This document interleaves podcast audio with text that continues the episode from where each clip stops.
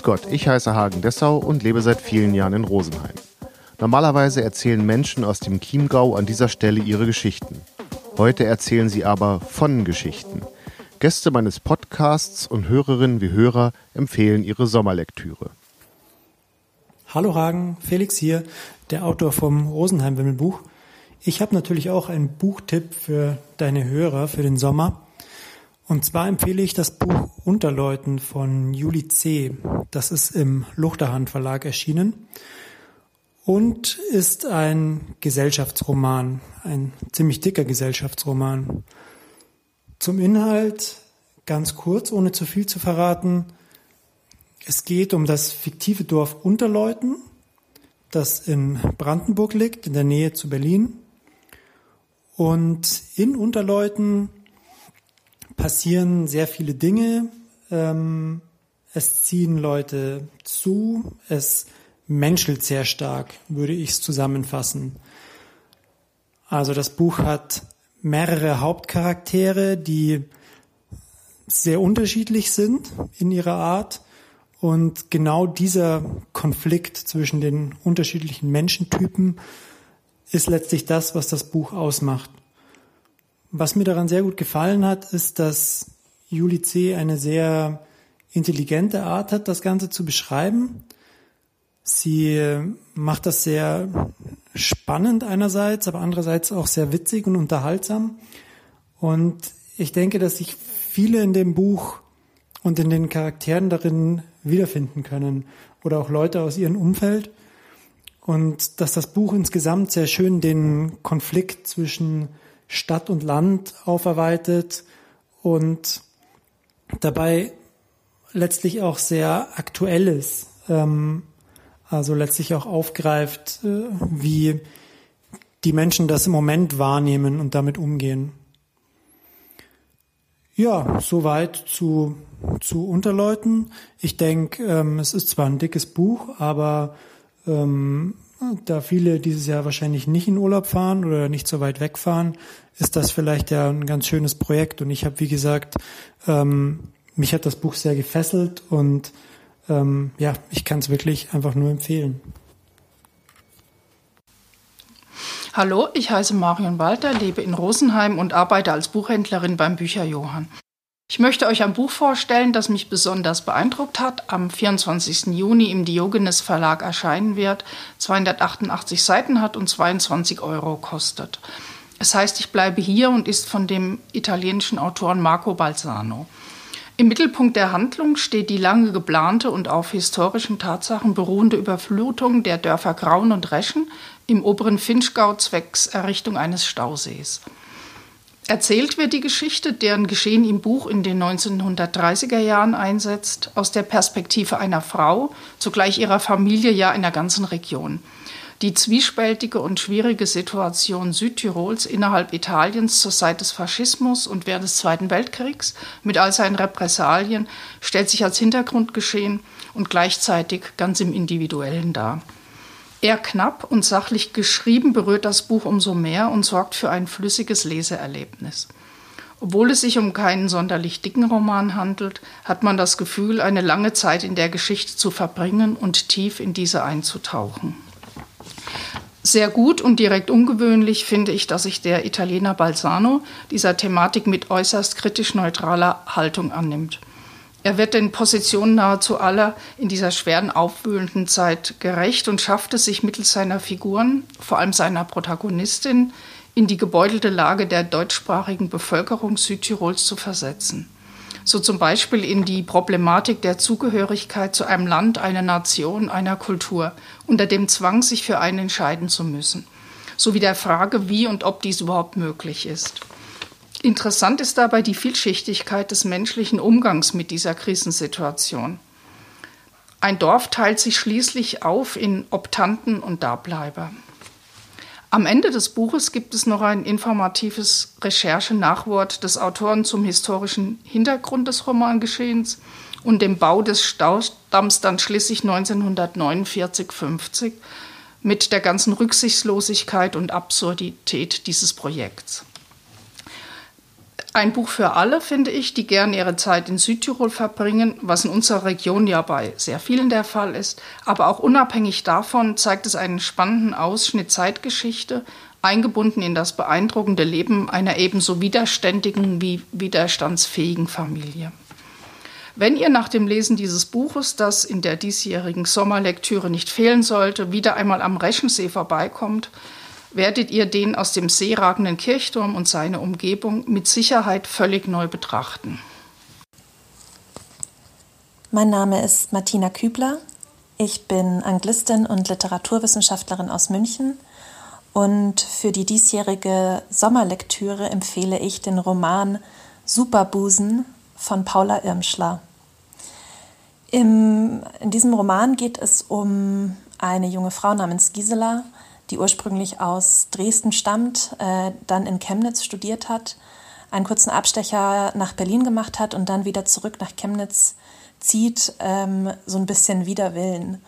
Und es, ich würde den Roman als einerseits einen vielleicht klassischen Coming-of-Age-Roman beschreiben und auch als Pop-Roman, weil er ganz klar so Töne ja, der, der jetzigen Millennial-Generation ähm, widerspiegelt. Und er ist gleichzeitig aber auch anders als andere Romane aus dieser Kategorie, die man schon gelesen hat.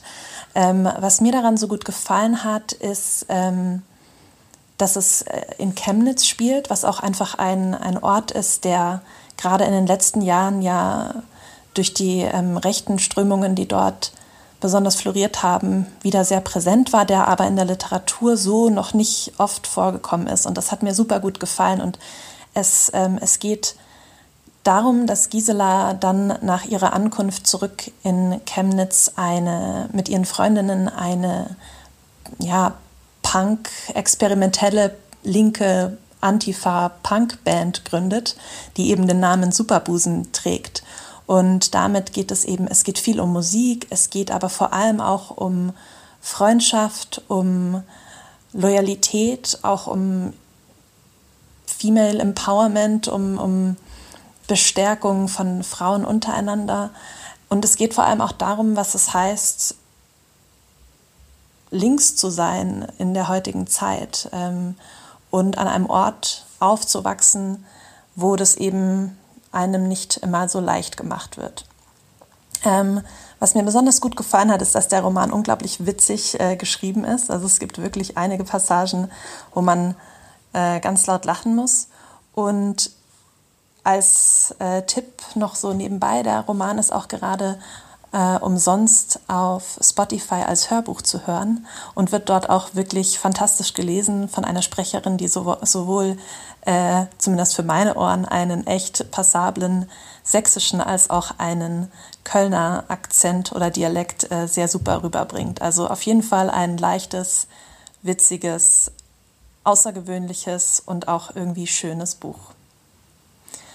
Ja, und wenn ihr noch mehr Lust habt auf äh, Buchbesprechungen, dann würde ich mich auch freuen, wenn ihr mal in meinen Podcast reinhört. Äh, in dem geht es jede, äh, jeden Monat um ein Buch, das ausführlich besprochen wird mit mir und meiner Kollegin Fabienne. Und der heißt Ich lese was, was du auch liest. Bis dann. Hallo, mein Name ist Hanna Bobka. Ich bin 37 Jahre alt und lebe im schönen Rosenheim. Als gelernte Buchhändlerin habe ich schon das ein oder andere Buch in meinem Leben gelesen. Einige waren leider richtig schlecht. Ein paar mehr waren gute Unterhaltung und einige wenige sind zu guten Freunden geworden, die mich begleitet, getröstet oder zum Lachen gebracht haben. Als Hagen mich gebeten hat, eines dieser Bücher vorzustellen, habe ich erst kurz gezögert. Welchen meiner guten Freunde sollte ich wählen? Nach kurzem Überlegen fiel meine Wahl auf den 1989 erschienenen Roman Der Erzähler der Nacht von Rafik Shami. Heute gibt es eine Ausgabe davon bei Belz und Gelwerk und im DTV Verlag. Rafik Shami wurde in Damaskus geboren, zog aber Anfang der 70er Jahre nach Deutschland. In all seinen Büchern kann man die Liebe zu seinem Geburtsland deutlich spüren. Er schafft es mit seinen Worten, einen in die engen Gassen Damaskus mit seinen Gerüchen und Geräuschen zu entführen. Der Erzähler der Nacht ist eigentlich nicht nur eine Geschichte, sondern viele kleine Geschichten in einer großen Rahmenhandlung. Aber wie sollte es auch anders sein? Schließlich ist der Protagonist des Buches Salim der beste und berühmteste Geschichtenerzähler Damaskus. Eines Nachts erscheint Salim seine gute Fee. Sie hat ihm in all den Jahren geholfen, bei seinen Geschichten die richtigen Worte zu finden und den Faden nicht zu verlieren. Die Fee setzt Salim darüber in Kenntnis, dass sie nun in den wohlverdienten Ruhestand geht und ihm nicht mehr zur Seite steht. Mit ihrem Dienstende wird Salim seine Stimme verlieren. Da die Fee Salim aber zutiefst verbunden ist, hat sie beim Feenkönig um Gnade gebeten, und dieser war gnädig. Er gewährte Salim eine neue gute Fee und damit den Erhalt seiner Stimme. Unter der Bedingung, dass er innerhalb von drei Monaten sieben einmalige Gaben erhalten müsse. Und so geschah es. Salim wurde stumm. Zusammen mit seinen sieben besten Freunden rätselt er, was diese Gaben sein könnten. Nach vielen erfolglosen Versuchen kommt einer seiner Freunde auf die Idee, dass es sieben Geschichten sein müssen. Und so erzählt nun jeder der sieben Freunde an jedem Abend eine besondere Geschichte aus seinem Leben. Mehr möchte ich gar nicht verraten, lesen Sie das Buch. Es hat eine ganz spezielle Magie. Mir wurde es vor über 25 Jahren geschenkt und es hat mir damals durch eine sehr schwere und traurige Zeit in meinem Leben geholfen. Bis heute hole ich es in aufregenden, schwierigen Situationen hervor und es spendet mir Trost und viel Freude. Ich hoffe, dass diese Buchbesprechung Ihnen gefallen hat und Sie sich dieses Buch vielleicht kaufen und es Ihnen genauso gehen wird wie mir, nämlich dass Sie einen richtig guten Freund gewinnen werden. Vielen Dank und viel Spaß beim Lesen. Ja, hallo, mein Name ist Winfried Adam. Ich bin Lehrer am Karolinengymnasium für Deutsch, Geschichte und Sozialkunde. Und ich möchte heute ein Buch vorstellen, äh, das mir ganz gut gefallen hat, nämlich von Bernhard Setzwein, der Autor mit dem ungewöhnlichen Titel Der böhmische Samurai. Äh, das Buch ist 2017, der Roman ist 2017 im äh, Heimon Verlag in Innsbruck erschienen. Und es wird kurz gesagt die äh, Geschichte der böhmischen Adelsfamilie Kodenhofe-Kalergi erzählt. Das ist jetzt auf den ersten Blick klingt das nicht so besonders spannend. Äh, man muss aber wissen, es geht da vor allem um die beiden Brüder, Richard von Kodenhofe und Johannes von Kodenhofe-Kalergi. Äh, der Richard war der Begründer der Pan-Europa-Bewegung das ist eine Bewegung, die sich nach dem Ersten Weltkrieg gegründet hat und die versucht hat, wie der Name schon sagt, Europa zusammenzubringen und die Vereinigten Staaten von Europa äh, zu befördern. Ähm, vom Inhalt her äh, spielt der Roman auf zwei Ebenen. Die eine Ebene erzählt eben die äh, Geschichte dieser Familie, äh, man muss wissen, der Vater der Familie war K&K-Botschafter, also österreich-ungarischer Botschafter im Kaiserreich Japan. Dort hat er auch seine Frau kennengelernt und dann hat er die Japanerin Mitsuki äh, mit nach äh, Böhmen auf seinen Adelssitz genommen und da nimmt dann das, die Geschichte der Familie seinen Lauf. Äh, das ist die eine Ebene, die äh, praktisch die Geschichte der Familie erzählt. Und ähm, die zweite Ebene ist äh, 1945, als sich der äh, jüngere Bruder Johannes in einem äh, Lager für Deutsche befindet, die dann aus der Tschechoslowakei ausgewiesen werden. Äh, das ist so die zweite Erzählebene und er sich an die Geschichte seiner Familie eben erinnert. Ähm, zwischen den beiden Ebenen springt das Buch gut hin und her. Das ist aber ganz ähm, spannend zu lesen, auch interessant zu sehen.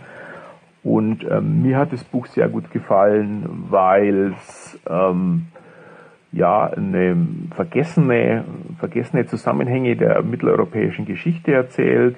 Man erfährt sehr viele Details über ähm, das Zusammenleben der verschiedenen Nationen, hier Österreicher, Deutsche, Tschechen und so weiter und wie gesagt, diese auch vergessene Geschichte der europäischen Einigungsbewegung, aber auch interessante historische Details wie eine erste äh, Flugpionierin in Wien um die Jahrhundertwende. Also das ist alles recht unterhaltsam. Es ist natürlich zu empfehlen für eher einen historisch interessierten Leser und Leserin, aber ähm, mir hat es insgesamt gefallen, weil es doch sehr kurzweilig erzählt ist.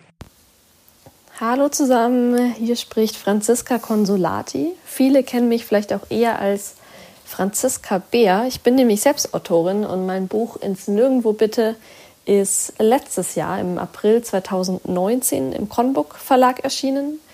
Ins Nirgendwo bitte erzählt die Geschichte, wie mein Lebens- und Reisegefährte Felix und ich zu Fuß durch die Mongolei gelaufen sind. Ähm, darum geht es heute aber gar nicht. Ich habe nämlich einen ganz anderen Buchtipp für euch. Eins meiner Lieblingsbücher, das ich schon zweieinhalb Mal mittlerweile gelesen habe. Und das ist Frühstück mit Elefanten ähm, von Gesa Neitzel. Das ist im Ullstein Verlag erschienen, vor ein paar Jahren schon.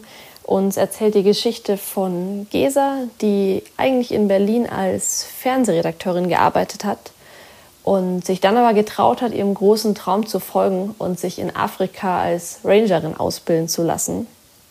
Das Buch ist natürlich einerseits was für Afrika-Freunde, für ähm, Reisebegeisterte, die gerne in der Welt unterwegs sind. Das ist aber auch was für alle, die gerne Geschichte über Mut lesen wollen und darüber, wie lohnend es ist, wenn man sich traut und seinen Träumen folgt. Das beschreibt Gesa nämlich ganz, ganz schön. Ich habe das Buch damals tatsächlich auf einer kleinen Alm im Winter bei minus 10 Grad gelesen und Gesa hat es trotzdem geschafft, ähm, mich in zwei Tagen einmal um die halbe Welt nach Afrika in dieser Wanne zu entführen. Von daher ein ganz, ganz großer Tipp, eine ganz große Herzensempfehlung und auf jeden Fall ein schönes Buch für viele Sommertage und Abende oder eben auch für den Winter, für alle, die es im Sommer nicht schaffen. Ich wünsche euch ganz viel Spaß und eine ganz schöne Zeit. Mein Name ist Hanna Bauer, ich bin 15 Jahre alt, spiele Cello und gehe in die 10. Klasse. Das Buch, das ich heute gern vorstellen möchte, ist wahrscheinlich eher etwas für Schüler, bei denen es in der Schule so langsam ernst wird und aufs Abitur zugeht. Es heißt die geheimen Tricks der 1-0er Schüler und wurde von Tim Niesner geschrieben, der zu der Zeit selbst noch Schüler in der 12. Klasse war. Es ist erschienen beim MVG Verlag. Im Buch geht es, wie der Name schon verrät, darum, wie man sich in der Schule dauerhaft verbessern und motivieren kann. Als ich das Buch von meinen Eltern in die Hand gedrückt bekommen habe, war ich erst sehr skeptisch. Tatsächlich gibt es sogar ein eigenes Kapitel für alle, die das Buch nicht freiwillig lesen. Im Nachhinein bin ich sehr froh, dass ich es bekommen und mich durchgerungen habe, es zu lesen. Was das Buch für mich so besonders macht, ist, dass es mich dazu bringt, mein Verhalten in der Schule komplett zum Besseren verändern zu wollen. Außerdem ist auch die Schullaufbahn vom Autor selbst sehr spannend, da er sich innerhalb von drei Jahren von einem Dreierschüler zum Jahrgangsbesten hochgearbeitet hat. Tim Niesner wird aber auch sehr deutlich, dass einem nichts geschenkt wird und man sich wirklich reinhängen muss. Der Autor hat als Grundlage für sein Buch etwa 100 Schüler deutschlandweit interviewt, die einen 1-0er Abiturschnitt und besser haben. Unter anderem den besten Schüler Deutschlands oder bekannte YouTuber wie Mr. Wilson to Go, Daniel Jung und The Simple Club. Er hat sie alle nach ihren Tipps und Tricks gefragt, die ihnen in ihrer Schulzeit viel geholfen haben und hat diese zusammengefasst. Es wird erklärt, wie man mündlich besser wird, sich dauerhaft zum Lernen motiviert, nicht zum kompletten Streber mutiert und trotzdem noch Zeit mit seinen Freunden verbringen kann und nicht das ganze Leben nur noch aus Lernen oder Schule besteht. Ich denke, dass das Buch auch für die Schüler etwas ist, die in der Schule nicht sehr an sich glauben oder für die andere Sachen im Leben wichtiger sind. Mir wurde nochmal sehr deutlich, dass mir mit einem guten Schulabschluss alle Türen offen stehen und ich mir dann letztendlich selbst aussuchen darf, wie ich mein Leben verbringen will. Hallo, mein Name ist Hagen Dessau und ich bin der Gastgeber des Podcasts Hallo Welt hier Rosenheim. Ich stelle das Buch von Katja Oskamp Marzahn Mon Amour vor, das im Hansa Verlag erschienen ist. Das Buch ist eher eine Aneinanderreihung von Erlebnissen als ein zusammenhängender Roman. Es geht in dem Buch um die Schriftstellerin Katja Oskamp, die sich mit Mitte 40 aus vielen Gründen dazu entscheidet, ähm, etwas komplett anderes zu machen in ihrem Leben, als eben Romane zu schreiben. Und dieses andere ist eine Ausbildung zur Fußpflegerin. Ähm, als sie mit der fertig ist, eröffnet sie, nein, das stimmt nicht, sie ähm, wird Mitarbeiterin in einer Praxis in Berlin-Marzahn. Ähm, dazu muss man sagen, Berlin-Marzahn ist ein ähm, Stadtteil von Ostberlin und ist bekannt für seine doch recht ausufernde Plattenbausiedlung. In dieser Praxis in Berlin-Marzahn trifft sie auf meist ältere Kundinnen und Kunden mit all ihren Lebensgeschichten, die Katja Oskamp dann eben aufschreibt. Ihre Geschichten erzählen liebevoll von diesen Menschen, die eben ganz alltägliche Wünsche und Sorgen haben. Und die große Stärke dieses Buches ist natürlich die Ausgangssituation als solche. Also, ähm, dass Menschen porträtiert werden, weil sie zur Fußpflege gehen. Und auch, dass jeder Kunde einen ja doch echt recht angemessenen Raum bekommt. Sogar unsympathische Personen, die zur Fußpflege kommen, wie ein ehemaliger SED-Funktionär. Außerdem, und das kann man gar nicht ähm, stark genug herausstellen, ist Katja Oskamp etwas ganz Großartiges gelungen. In ihrem Buch hat sie es geschafft, den Berliner Dialekt endlich mal ähm, authentisch wiederzugeben. Und das ist wirklich ihr sehr, sehr gut gelungen. Das Buch ist ein Buch für alle, die mal einen anderen Blick auf die Gesellschaft werfen wollen. Es ist auf jeden Fall unterhaltsam, aber es ist auch kritisch und ähm, es lässt mal den Blick in den Mikrokosmos eines sonst eher wahrscheinlich ähm, übersehenen Bereichs in Deutschland zu. Viel Spaß beim Lesen. Ich bin Lucy, ich bin 17 Jahre alt und gehe aufs Caroline-Gymnasium in die 11. Klasse. Und ich lese sehr gern, deswegen möchte ich ein Buch vorstellen. Das heißt, Schwarz-Weiß hat viele Farben von Catherine Erskine. Und es geht eben um Caitlin, die ist 10 Jahre alt und hat das Asperger-Syndrom. Und ihr Bruder Devin hat ihr immer geholfen, ähm, ja, damit umzugehen, aber der ist jetzt nicht mehr da. Der ist bei einem Anschlag ähm, in der Schule ums Leben gekommen und jetzt muss sie halt allein versuchen, einen Weg zu finden und auch eben damit abzuschließen. Und es ist halt sehr schwierig für sie und vor allem auch für ihren trauernden Vater. Ähm, und mein Eindruck zu dem Buch ist sehr positiv. Also ich, mir hat das Buch sehr gut gefallen und ich mag, wie es geschrieben wurde. Und den Stil und vor allem, wie mit Großbuchstaben gearbeitet wurde. Und auch so die Darstellung der Protagonistin und wie ihre Gedanken und Gefühle auch beschrieben wurden. Und ja, das ist halt auch interessant eben, wie sie halt eben Probleme im zwischenmenschlichen Bereich hat. Also, dass sie Gefühle anderer nicht so gut erkennen und ähm, auch keine Gefühle aus, also Gefühle sehr schwer ausdrücken kann. Das fand ich halt auch eben sehr, sehr gut gemacht, wie sie das, wie die Autorin das ja eben ausgedrückt hat und beschrieben. Und genau, also das, das hat mir gut gefallen. Und interessant fand ich halt auch noch, wie andere Personen auf sie reagieren und dass es halt auch viele Missverständnisse in Kommunikation gibt, weil wir oft sehr uneindeutig und bildlich ähm, reden, ähm, so im Alltag vor allem. Und für uns ist ja eigentlich kein Problem ist, also man das ja eigentlich versteht, was dann wirklich damit gemeint ist, aber für sie halt schon, also generell für Menschen mit Asperger. Und das, das fand ich wirklich sehr interessant. Also, dass man halt eben das Selbstverständliche von Kommunikation mit anderen Augen sieht. Und auch ähm, gefallen hat mir noch, dass eben noch so ein zweites Thema aufgezeigt wurde, also Trauerbewältigung, was ja insgesamt schon schwer ist und für Menschen mit Asperger ja natürlich auch nicht gerade einfacher. Und ja, so die Verbindung zu ihrem Bruder wurde sehr schön beschrieben und auch der Draht zueinander. Aber natürlich gleichzeitig war das auch sehr traurig und ja, auch wie sie mit ihrem Vater umgeht und wie er mit der Situation umgeht, weil er natürlich auch keine Kraft hat jetzt und auch nicht so viel Verständnis. Und das dann für sie natürlich auch sehr schwer ist, dass sie das versteht, wie es ihm geht quasi. Und genau, also sie hat auch noch Freundschaft dann mit dem Michael geschlossen. Das fand ich sehr schön. Der ist nämlich so ungefähr der Einzige, der sie versteht. Und das, das fand ich gut, dass das auch noch so ein Aspekt war. Und ich empfehle es auf jeden Fall für ähm, jedes Alter, also vor allem für jüngere Jugendliche. Aber aufwärts ähm, gibt es da keine Grenze, finde ich.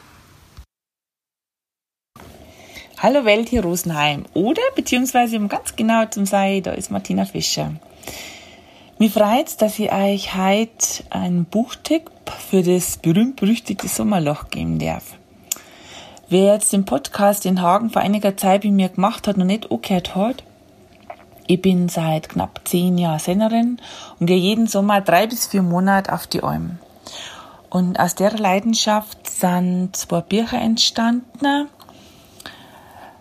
Das eine ist die Alm ein Ort für die Seele und indem ich die Leute ein bisschen mit auf die Alm nehme und sie für mehrere Stunden ihre Seele baumeln lassen können. Aber das war natürlich jetzt ein bisschen arg vermessen, wenn ich euch mein eigenes Buch empfehlen darf, obwohl das auch nicht schlecht ist.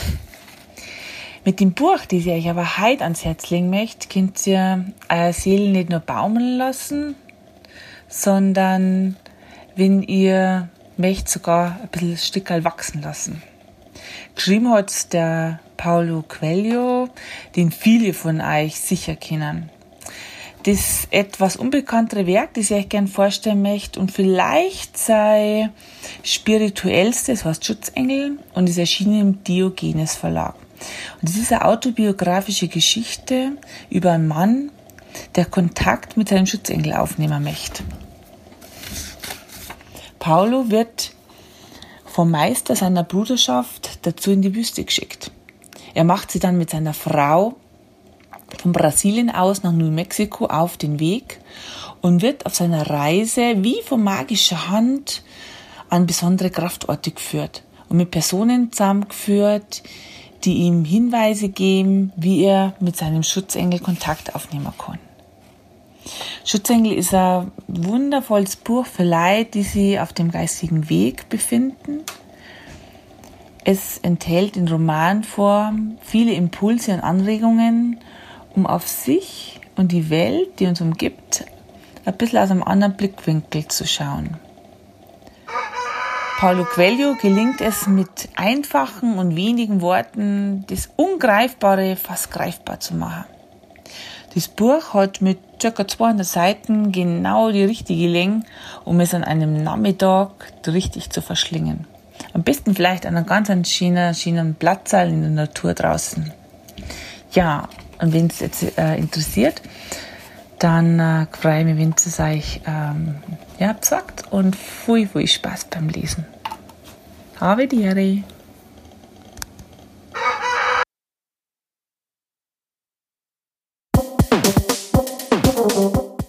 Das war Hallo Welt hier Rosenheim, eine Spezialfolge mit Buchempfehlungen für den Sommer 2020.